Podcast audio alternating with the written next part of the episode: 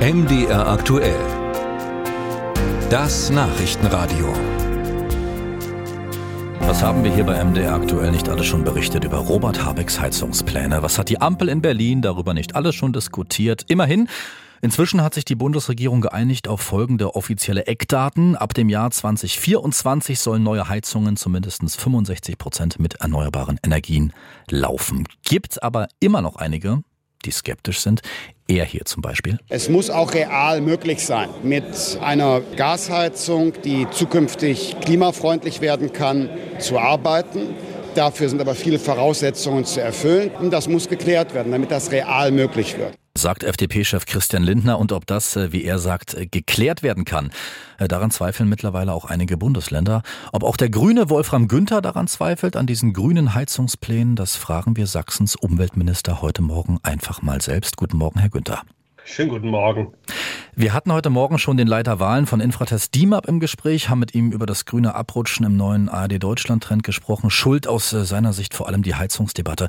Äh, was hat denn Ihr Parteikollege Bundeswirtschaftsminister Habeck bei der Kommunikation seiner Pläne bisher alles falsch gemacht? Na, erstmal ist es keine grüne Wärmewende.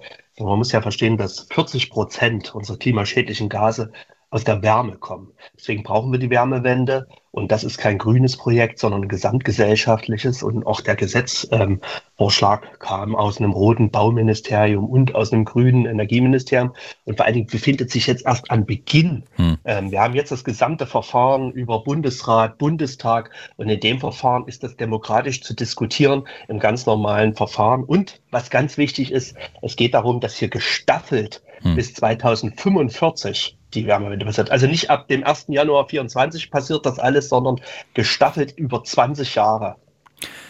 Die Grünen-Fraktion will nachbessern, will die Kommunikation auch sicherlich besser machen, will, wollen den Heizungsumbau nicht wie geplant mit 50, sondern mit bis zu 80 Prozent fördern, äh, abhängig vom Durchschnittseinkommen der letzten zwei Jahre. Außerdem sollen Hauseigentümer, die älter sind als 80 Jahre, von der Pflicht zum Heizungstausch befreit sein. Reicht Ihnen das, Wolfram Günther? Ja, wir bringen uns ja auch aus Sachsen mit ein. Und ähm, wir möchten vor allen Dingen, dass diese 80 Jahre, das ist jetzt eine erstmal gegriffene Zahl, dass man überhaupt das Alter mit anmerkt. Wir haben in Sachsen ähm, überdurchschnittlich viele ältere Menschen, Rentnerinnen, Rentner und vor allen Dingen auch ähm, nicht so viel auf der hohen Kante. Ähm, und auch die Einkommen sind hier niedriger. Und deswegen erscheint es uns wichtig, das abzusenken, auch wirklich den Eintritt des Renteneintrittsalters, also nicht 80 Jahre, sondern ab wann man Rentner wird. Hm. Und einen zweiten Aspekt wollen wir auch noch einbringen, und zwar, dass die Biomasse Biomasse auch wirklich künftig weiter nutzbar ist. Denn auch dort haben Menschen schon ihre Heizung umgestellt oder auch sogar in kleinen Zusammenschlüssen das gemacht. Herr Günther, ich bleibe mal kurz bei der Altersgrenze. Was ist denn mit den Hauseigentümern in Sachsen, in äh, Deutschland, die krank sind oder pflegebedürftig, egal wie alt? Was wollen Sie mit denen machen?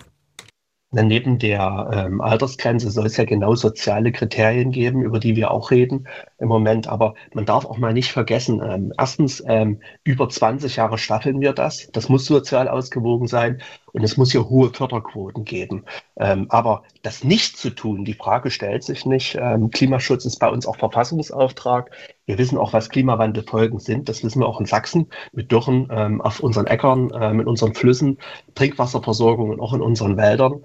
Und ähm, das heißt, wir müssen es gemeinsam schaffen. Und äh, man darf nicht vergessen, ähm, wenn man weiter fossil heizt, ähm, was das auch für Preise bedeutet. Ähm, das haben wir auch letztes Jahr schmerzlich erlebt. Das heißt, dort sichere Preise zu haben, und die haben wir eben durch die Erneuerbaren, ähm, auch das ist eine soziale Maßgabe. Das heißt, es wird künftig das Heizen selbst nicht teurer, sondern eher billiger. Nur die Umstellung kostet Geld. Und deswegen müssen wir die Umstellung auch entsprechend unterstützen.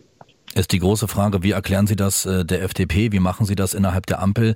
Denn die FDP, die hat sich ja unmissverständlich ganz klar ausgesprochen gegen höhere Hilfen. Wo soll das Geld herkommen? Na, die FDP beschreibt an vielen Stellen sowieso immer nicht, wie sie den Pfad hat. Ähm, wie gesagt, wir werden in 20 Jahren ähm, gestaffelt umstellen müssen. Das ist ein langer Prozess. Ähm, und das steht ja gar nicht in Zweifel. Und da kann man nicht sagen, wie man es alles nicht machen will.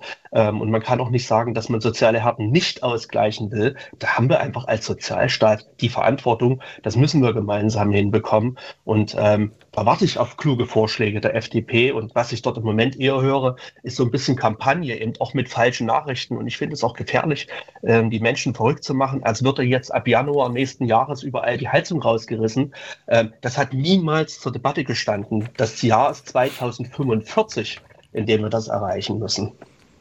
Noch eine Frage abschließend, Herr Günther, äh, zum geistigen Vater des Heizungsgesetzes der es den Grünen gerade nicht so unbedingt leicht macht. Habecks Staatssekretär Patrick Reichen, der mitgeholfen hatte, seinen Trauzeugen, äh, um es zu verknappen, zum Chef der staatlichen deutschen Energieagentur zu machen, anstatt sich rechtzeitig für befangen zu erklären. Wie sollten die Grünen mit ihm verfahren?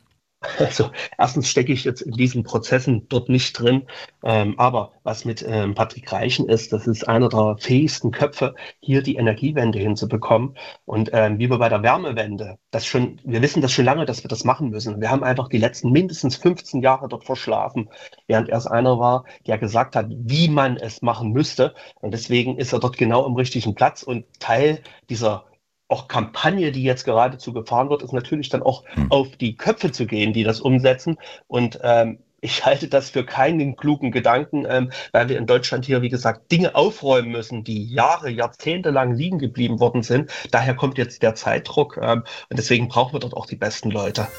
Musik